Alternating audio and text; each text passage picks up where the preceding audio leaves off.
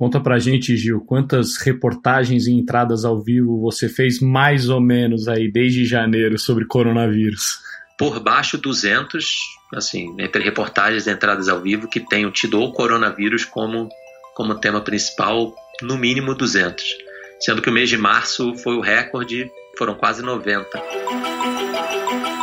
Uma das maiores preocupações do governo japonês é primeiro poder identificar possíveis pacientes e depois, claro, tratá-los. O estado de emergência vai ampliar os poderes também dos governos locais, a maioria das vítimas do novo coronavírus.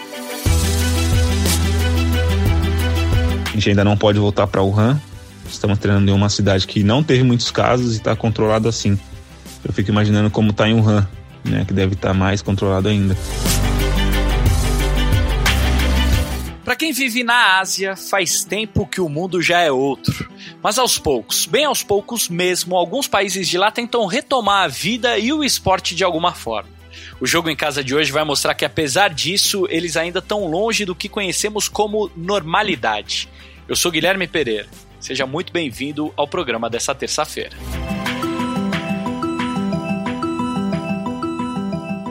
Fala galera, e aí, tudo bem? Bom, gente, desde que essa história de coronavírus começou, do fim do ano passado para cá, mais ou menos, né? Vocês devem ter visto muitas vezes o repórter Carlos Gil na TV. Ele é o correspondente da Globo na Ásia. O Gil mora em Tóquio, no Japão. Por isso, desde o princípio, quando só a China tinha que lidar com a epidemia de um novo vírus que surgiu na cidade de Wuhan, o Gil já vinha acompanhando essa história. E o Gil tá na linha com a gente nesse momento. E aí, Gil, tudo bem? Fala Gui, como é que vai, cara? Tudo bem? Muito legal falar com você novamente. Tantas histórias, tantos anos aí, dividindo coberturas, Fórmula 1, Jogos Olímpicos. Vamos falar um pouquinho dessa, dessa loucura que se abateu sobre as nossas vidas, né, cara? Exatamente. O Gil, gente, o Gil é um mestre para mim, cobriu a Fórmula 1 durante tantos anos, logo depois eu também fui para a Fórmula 1. Vamos aproveitar, vocês vão escutar a voz do Gil em vários momentos durante o programa, porque a gente tem muita coisa interessante para conversar com ele. Gil, primeira coisa que eu queria te perguntar é o seguinte: quando tudo isso começou ali de dezembro para janeiro, você talvez tenha sido, talvez não, você foi o primeiro jornalista da Globo a acompanhar de perto esse caso, né? O que passava pela sua cabeça naquele momento, quando a coisa começou ali na, na China? É curioso falar disso agora, acho que a gente vai ter uma dimensão maior daqui a alguns anos também, porque estamos no, no meio do processo mas eu lembro bem de um dia marcante, foi o dia 20 de janeiro.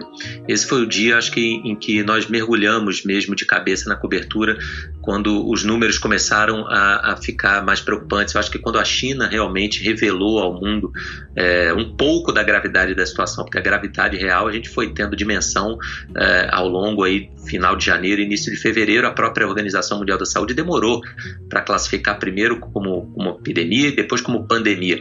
Né? Mas esse dia 20 foi um dia em que eu, eu fiz uma matéria para o Jornal Hoje, uma para o Jornal Nacional, tive entradas ao vivo também em alguns programas e começava a se falar de uma doença respiratória, de um tipo de pneumonia que vinha da China e que lembrava a síndrome aguda respiratória grave, que foi uma pandemia é, que tivemos aí entre os anos de 2002 e 2003.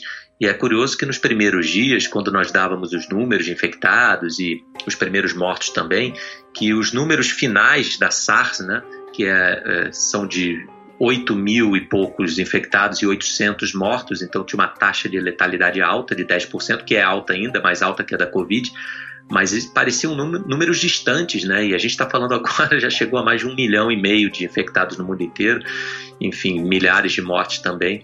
E, e foi tudo mudando, né? Uh, essa dimensão do que era realmente essa pandemia. Uh, eu vou usar uma analogia que pode ser um pouco infeliz vindo da Ásia, é, mas foi realmente assim um tsunami de informações, né? Porque como uma onda que vai pegando a gente no meio do caminho, que a gente não vê direito a crista da onda, parece que é uma ressaca, que é um mar revolto, e depois a gente se dá conta que é algo muito maior. E para mim foi um pouco isso também.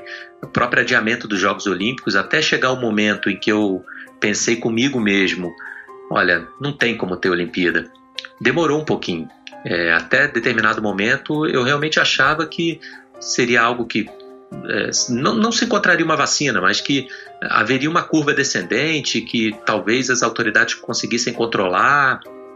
É, que o próprio aspecto comercial da Olimpíada ia falar mais alto, e, e, não. E a cada dia, a cada semana que passava, a gente foi se dando conta de que realmente era algo é, histórico, que, que não se vive a cada 50, 100 anos, talvez é, uhum. algo que aconteceu no século XX com a gripe espanhola e que a gente está vendo acontecer de novo, é algo realmente muito raro na história da humanidade. Então, para ter essa percepção, acho que demorou um pouquinho, mas agora eu, eu tenho plena consciência de que sim, a gente está vivendo a história.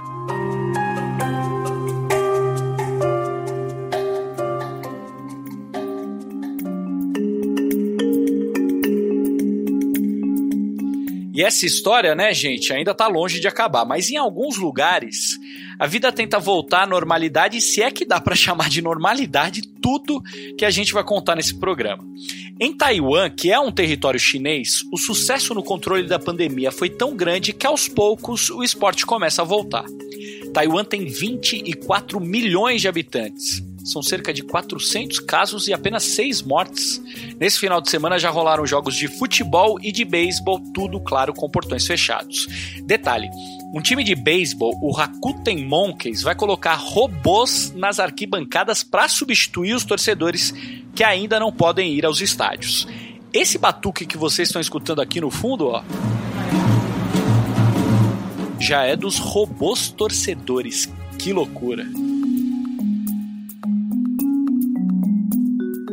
Mas e na China? Como que será que estão as coisas na China?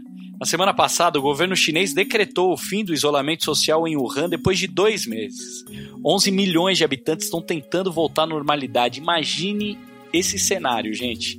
A Bruna Campos, que está comigo na linha agora, quis saber de que forma o futebol está voltando por lá, se é que está voltando, né, Bruna? E aí, tudo bem? Oi, Gui, tudo bom? é o seguinte: o campeonato chinês de futebol deve demorar um pouquinho para começar. A previsão inicial era 22 de fevereiro, depois foi para 18 de abril e agora adiado mesmo, sem data definida. A única certeza é que volta com portões fechados. Eu conversei com o atacante Rafael da Silva, que atua, né, que joga pelo time da cidade de Wuhan, onde a epidemia, a pandemia começou. E ele falou um pouquinho do, de como está sendo essa situação, tentando voltar a normalidade aí.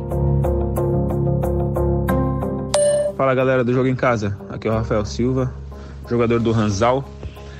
Tô na China aqui desde 2018 e está sendo o pior momento, né, que eu tô passando assim da minha carreira, vamos falar. É, depois da nossa pré-temporada na Espanha, o clube liberou a gente e eu fui pro Brasil, fiquei mais ou menos 20 dias, até que o clube me ligou para poder voltar. No começo eu não queria, fiquei um pouco assustado, né? Queria continuar no Brasil, mas pela situação que estava no Brasil também, de aeroporto poderia fechar e aí eu não ia conseguir voltar mais para a China, eu meio que fui obrigado a voltar para cá. E chegando aqui tive que passar por quarentena. Fiquei 14 dias dentro de um hotel. É, nesse momento foi bem desesperador para mim assim, foi um momento muito difícil, porque eu vim com outro amigo, com outro estrangeiro que joga aqui comigo, e a gente não podia nem se ver, ficou cada um no seu quarto, a gente não podia nem abrir nossa porta, não podia sair para nada. Então foi 14 dias dentro de um quarto pequeno de hotel e tava comendo muito mal e é desesperador, né, você ficar preso dentro de um ambiente pequeno por 14 dias, é bem difícil. Só comendo, dormindo e falando com a família na, internet. Então, esse momento aí eu sofri bastante. Mas depois dos 14 dias, né? Tudo tranquilo. Ah, e tem outro detalhe também, que nesses 14 dias eu fiz três exames, três testes, né, de coronavírus e graças a Deus todos deram negativo. Mesmo após cumprir a quarentena, o Rafael continua sendo monitorado pelo governo chinês. E ele explicou pra gente. Vamos ouvir. E, e saindo da quarentena, eu achei que ia começar a minha vida normal. Ia estar tá tudo livre, que na rua ia estar tá tudo bem. Mas não, não está sendo assim. Aqui está muito controlado ainda, todo lugar que você vai, você tem que medir sua febre, você tem que mostrar um código, né, que você que eles deram, fizeram um cadastro da gente para eles irem controlando a gente assim por internet. Então você mostra esse código, eles colocam, lê o código de barra e e vê tudo, os seus dados, ver se você já participou de quarentena, se você já cumpriu tudo o que tinha que fazer. Então a gente também não pode sair muito aqui, a gente fica no hotel, vai pro treino e volta, vai no mercado ali e volta também. Não, não tá tão livre assim, né, a nossa vida aqui.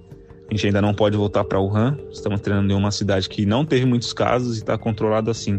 Eu fico imaginando como está em Wuhan, né, que deve estar tá mais controlado ainda. Então, o que a gente está fazendo aqui é treinando, né, já demos, já começamos a nossa pré-temporada de novo e estamos esperando o governo liberar a gente voltar para Wuhan, que daí sim, eu acho que vai ser melhor. A gente vai estar tá na nossa casa, vai estar tá no nosso clube. Eu acho que tudo vai começar a melhorar. Previsão para o campeonato ainda não temos, então é meio é bem difícil assim você treinar sem saber quando vai começar o jogo, o campeonato, sem saber quando você vai voltar à sua vida normal, né? Vamos se dizer. Então realmente é, ainda tá uma situação meio estranha, bem difícil assim aqui. Então o que resta é a gente manter nossa forma, continuar treinando e que o pessoal tá vendo a melhor data pra gente dar início ao campeonato. E, e é isso, né? Tô me cuidando muito aqui, eles passam pra gente sempre tá usando álcool gel, é, deixando sempre o ambiente limpo, né? Não evitando contato com muitas pessoas. É mais treinar e o pessoal do time aqui também que eles estão medindo a febre, estão controlando bem assim. Então a gente está tendo poucos, pouco contato com pessoas de fora, mas a gente do clube aqui. E é isso, eles estão cuidando, estão observando dia após dia para ver se não tem novos casos, para quando tiver tudo tranquilo assim, eu acho que dá uma data para começar o campeonato e a gente conseguir dar sequência nas nossas vidas. A gente também foi atrás de brasileiros envolvidos com esporte em um dos países com maior sucesso no controle da pandemia. Martim Fernandes, e aí, tudo bem? Como que tá a vida na Coreia do Sul, Martim? Fala aqui, tudo bem? Um abraço para todo mundo que nos ouve. Pois é, a Coreia do Sul é uma referência, um exemplo de um país que agiu rápido e conseguiu conter as consequências do vírus. Para a gente ter uma ideia, um mês atrás, a Coreia era o quarto país do mundo com mais casos, só atrás da China do Irã e da Itália. Hoje a Coreia do Sul já é irrelevante nessas estatísticas, enquanto todo mundo já conta os corpos aos milhares, na Coreia do Sul foram apenas 217 mortes. Eu conversei com alguns brasileiros que estão lá para entender como é que isso aconteceu. Um deles é o Alex Fernandes, que é preparador físico do Daejeon Hana Citizen. O Alex é baiano, trabalhou muitos anos na China e desde janeiro está na Coreia do Sul. Ele contou pra gente como é que tá a situação do futebol por lá. Nós íamos estrear no dia 29 de fevereiro e tudo, toda essa situação já já estava acontecendo na China, como todos sabem. Hum, aqui na Coreia a situação estava parecida, mas não estava previsto nenhum interrompimento de, de nada até então. E estávamos na pré-temporada na Espanha, quando chegamos fomos, continuamos nossa pré-temporada em uma outra cidade aqui da Coreia, mais ao sul de Daejeon, e Namé, chamada cidade. E quando chegamos nessa, quando che retornamos a Daejeon, é, faltariam sete dias para nossa estreia e foi adiando 15, um mês, enfim. Até hoje estamos parados em pré-temporada. Desde o dia 5 de janeiro eu estou em pré-temporada. Não só eu, mas todos os times da Coreia nada funciona em termos de jogo. Apenas 5 a 7 dias mais ou menos paramos de dar treinos, tivemos que ficar em nossas casas. E somos proibidos de fazer amistosos contra times. Nós fazemos amistosos é, coletivos, né? Treinos entre nós mesmo, nosso time. É, e como falei, nada de oficial pode acontecer, nenhum, nenhuma partida oficial pode acontecer. E a previsão aqui tá para o dia 9 de maio e acredito que vai acontecer. Coreia do Sul conseguiu testar muita gente e assim conseguiu isolar quem estava contaminado e deixar o resto do país funcionando. O Alex contou pra gente alguns detalhes sobre essa presença do Estado na guerra contra o vírus. A Coreia é um, é um país muito seguro, muito educado no sentido de distanciamento, de cumprimento das leis, das regras, e isso facilitou muito, tanto que a Coreia é o país que declinou de forma mais abrupta essa toda essa pandemia. E hoje estamos numa situação, podemos chamar de confortável, que é abaixo de 50 casos que por dia, que já estamos com 40, recebemos mensagem no celular informando quantos casos tem por dia, qual bairro é que tem o caso. Então já te facilita, né? Algo, né, esse cuidado. É obrigatório usar máscara em todos os lugares. Minha vida aqui tá de uma certa forma tranquila, porque eu sei que eu tô num país seguro. A saúde aqui ela é tratada de uma forma muito séria, né, nos passa uma segurança muito grande, né? Os hospitais são muito bem preparados, nós temos todo o apoio do clube. Eu tô, posso falar da minha situação, né? Como preparador físico de um clube de futebol. Temos todo o aparato, tem, recebemos máscara do clube, todos os dias temos máscara. O país chegou um tempo a ficar sem máscara alguns dias, porque a confusão de todo mundo querer máscara, mas foi muito rápido. Hoje temos máscaras à vontade em qualquer lugar e o clube nos fornece, fornece esse, esse material. E aqui todo lugar que você chega, hotel, mercado, enfim, qualquer lugar, padaria, aeroporto, sua, sua temperatura é medida imediatamente e se tiver alguma suspeita, você tem que fazer o teste e ficar isolado 14 dias. Então a situação é essa nesse momento aqui. A gente também tem um depoimento do William Barbosa, de 26 anos, um desses tantos jogadores brasileiros que fazem a carreira toda fora do Brasil. Ele jogou em Portugal, na Itália, na Grécia e agora está no Guangzhou, da Coreia do Sul. Ele contou que a vida lá já começou a voltar ao normal. Fala rapaziada do Jogo em Casa, tudo bem com vocês? Prazer, eu sou o William Barbosa, jogador do, do Guangzhou Futebol Clube aqui da Coreia do Sul. Então vou fazer um, um pequeno resumo para vocês. É, no começo aqui foi bastante difícil pra gente sobre o coronavírus, né? Situação bem complicada. Mas agora tá melhorando. No começo a, a gente só era treino, casa, clube, casa. A gente não podia passar nem para outro lugar. Não podíamos ir fazer nada, só no supermercado. E o clube se, se encarregava de medicamentos se a gente precisasse. Mas agora tá melhorando, agora já estão tudo aberto, os restaurantes, os shopping, já melhorou bastante. Aqui eles, eles conseguiram isolar o pessoal que tava, o pessoal que estava infectado, né? Que foi bastante, foram uns 9 mil a 10 mil pessoas. Então eles conseguiram isolar essas pessoas rapidamente, pra gente foi muito bom. E quando tem folga, ninguém pode sair aqui da cidade, o pessoal tem que ficar aqui na cidade. Mas podem comer fora agora porque o restaurante abriram, mas não podem ainda sair da cidade, não podem, os jogadores têm que ficar aqui na cidade aqui do Guangzhou. Por enquanto, né? Mas tá bastante melhor aqui graças a Deus. No começo foi muito difícil, mas tem melhorado bastante já.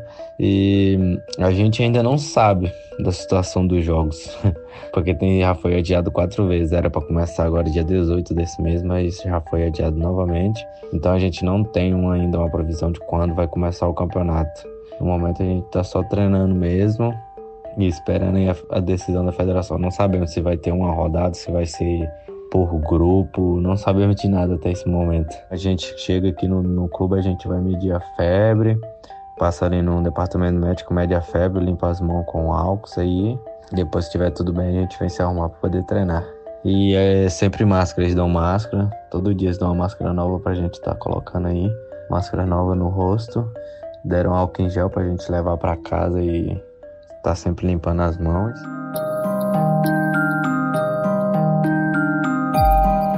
Mas olha só, para vocês terem uma ideia de que cada caso é um caso. A Malásia tem números bem menores do que a maioria dos países que nós mostramos até agora. São 77 mortes e quase 5 mil casos. Mesmo assim, o esporte e a sociedade ainda estão em quarentena por lá. A gente conversou com o Diogo, atacante que surgiu na Portuguesa e que passou por vários times, inclusive Palmeiras e Flamengo. Aqui ainda não tem previsão de, de quando volta, né? É, o governo era até o dia 14, né, que ia, que ia ficar dentro de casa, agora aumentou para o dia 28 ou 30, se eu não me engano. Então a gente está na espera, né, que tudo melhore, né, que tudo passe bem. Que na Malásia não pode. É, eu, tem um tempo atrás, fui correr aqui dentro do condomínio, né, eu moro num condomínio fechado. E aí eu fui junto com a minha esposa correr, né, dar uma corrida. A gente já não podia ir mais pro clube. O policial parou a gente, mandou entrar, falou que não podia. E aí a gente começou a se dar conta de como estava sério aqui também. Em casa a gente já está mais ou menos um mês em casa, né? É, a gente pode sair um, um, uma pessoa só de cada vez para ir no mercado ou algo do tipo, né? É, tô com meus dois filhos aqui, é um pouco complicado mais para eles assim, né? Que são duas crianças, então é, acaba ficando ansioso só de ficar dentro de casa. Tanta cautela, seja para quem está fechado ou para quem já começou a se abrir. A preocupação dos países da Ásia, os primeiros a serem afetados pela pandemia, é com uma segunda onda de contaminação. Em 2022, Pequim vai receber os Jogos Olímpicos de Inverno e a preocupação com isso já é grande, para vocês terem uma ideia. Singapura, por exemplo, a casa da corrida noturna da temporada da Fórmula 1. A cidade-estado era um dos melhores exemplos de controle do coronavírus.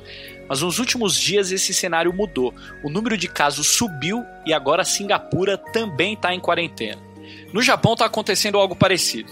Depois que a Olimpíada foi adiada, os casos e as mortes cresceram e agora algumas cidades do país estão em estado de emergência.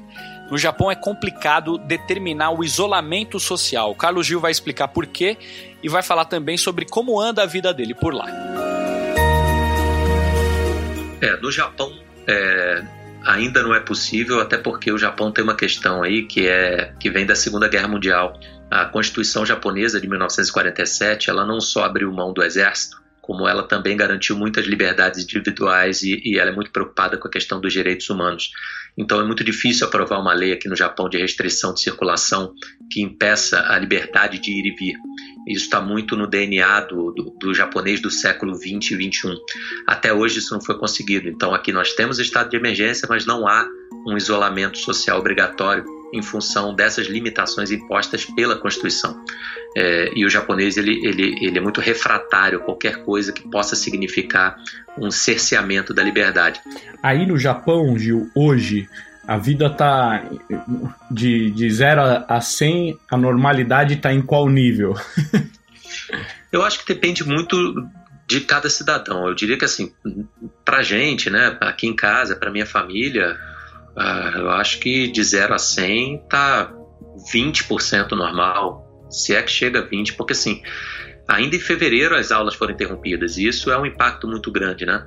Uhum. É, eu tenho dois filhos, é, um vai fazer 9 anos e minha filha tem 5 e eles sentem muita falta dos amigos da escola, eles têm aula online e por esses aplicativos e programas de computador que você tem, né, reuniões ali, mas não é a mesma coisa porque você não tem a convivência e você não tem a presença física do professor, a gente tenta ajudar também, o professor tenta, então isso já gera um impacto muito grande, a gente já está indo para dois meses sem escola. É, a governadora de Tóquio tem reiterado né, os apelos para que as pessoas evitem sair frequentar. Agora parques, museus, parques de diversões, está tudo fechado. Mas enquanto não estava, muita gente ainda frequentava. E, e nós, assim, até para dar o exemplo e vendo o que estava acontecendo no Brasil e em outros países, a gente tentou tentava evitar o máximo.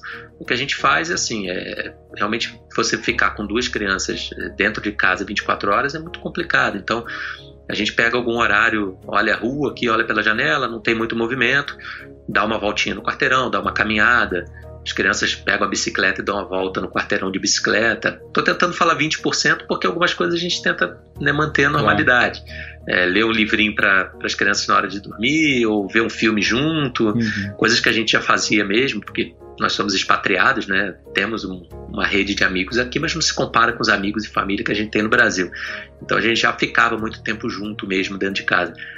Mas é, mas é isso, realmente é, um, é algo que afeta muito o lado psicológico da gente, o lado emocional, né? Tem dia que a gente fica bem, bem abalado quando fala com, com os parentes no Brasil, com os amigos. É. Então esse lado, lidar com esse lado emocional e, e tem as brigas naturais, né? Crianças que brigam ou desobedecem. tem hora que a gente precisa trabalhar e, e eles ficam carentes e querem a nossa atenção e a gente precisa falar, gente, não dá, agora eu preciso, ó, tenho que entrar ao vivo, eu tenho que escrever uma reportagem tudo isso é, um, é uma batalha diária que é, é muito cansativa, né? E emocionalmente falando. O Gil está no Japão há quase dois anos. A missão principal era cobrir os Jogos Olímpicos, mas agora, claro, tudo mudou, né? Ele já não vai nem mais voltar em setembro como estava planejado. A vida dele e da família vem mudando muito por causa dessa pandemia. Diante de tudo isso, qual será que é a maior reflexão que ele está tendo nesse momento? E essa pandemia me ensinou que é, a, a nossa vida é realmente um dia de cada vez. Né? Outro dia, conversando com um amigo, ele brincou: Poxa, você foi para ir para o Japão para cobrir uma Olimpíada, acabou que vai ser a segunda coisa mais importante que você vai cobrir. e, e, é meio isso, porque assim, é claro que a gente, óbvio, torce, sonha e quer que os Jogos Olímpicos aconteçam, é, mas hoje a gente não sabe que dimensão que esses Jogos é, terão. Espero que sejam os Jogos da vitória, do triunfo realmente da humanidade sobre o vírus, mas a gente não sabe. E, e, o que eu aprendi aqui é que não adianta também a gente ficar é, tentando prever julho do ano que vem. A gente não sabe o que vai ser maio, a gente não sabe o que vai ser junho, a gente não sabe o que vai ser a semana que vem. É, e é importante a gente, assim, é, tá, tá com vontade de, de, falar com alguém, fala, tá com vontade de ligar, liga, mandar uma mensagem, manda, porque realmente eu acho que o, o, uma coisa invisível mostrou pra gente como a gente é frágil e está sujeito a, a, mudanças, assim, é, de última hora o tempo todo.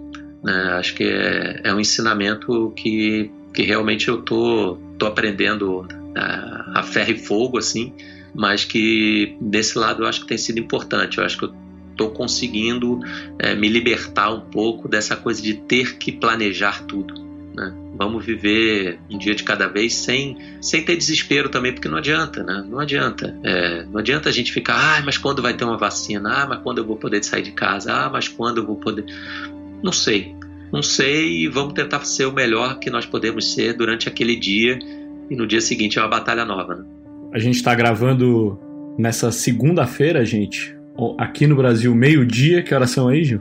Agora é meia-noite. É, é meia-noite, vai dar meia-noite. É. Obrigado, hein, Gil, por ter se disponibilizado a falar com, comigo aí meia-noite no Japão. Ah, que isso, Gui. É aquela história. Para os amigos não tem hora. quer mandar mensagem, manda. Quer fazer o um podcast, faz. é isso que a gente aprende também. Que hora é hora.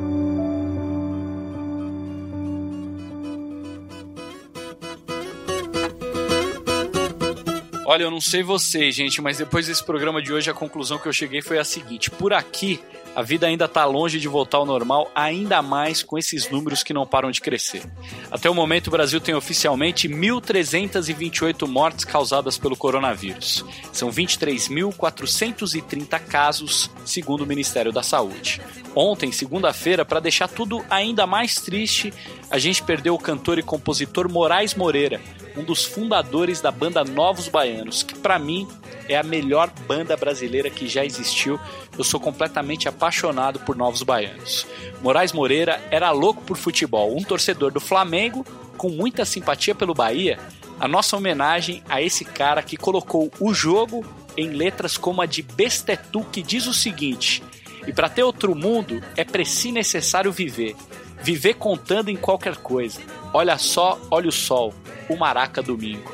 Um belo jogo numa tarde de domingo num Maracanã lotado é sonho de qualquer um apaixonado por futebol. Não viver, não viver outro mundo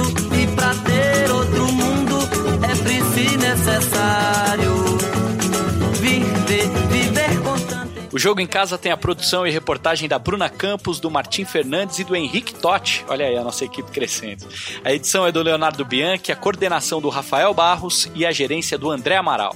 Lembrando que você encontra o jogo em casa na Apple Podcasts, no Google, no Pocket Casts, no Spotify e, claro, no globesport.com/podcasts. Eu sou Guilherme Pereira. Um abraço para você e até amanhã. Eu não posso com um simples requebro. Eu me passo, me quebro, entrego ouro. Mas isso é só porque ela se derrete toda, só porque eu sou baiano.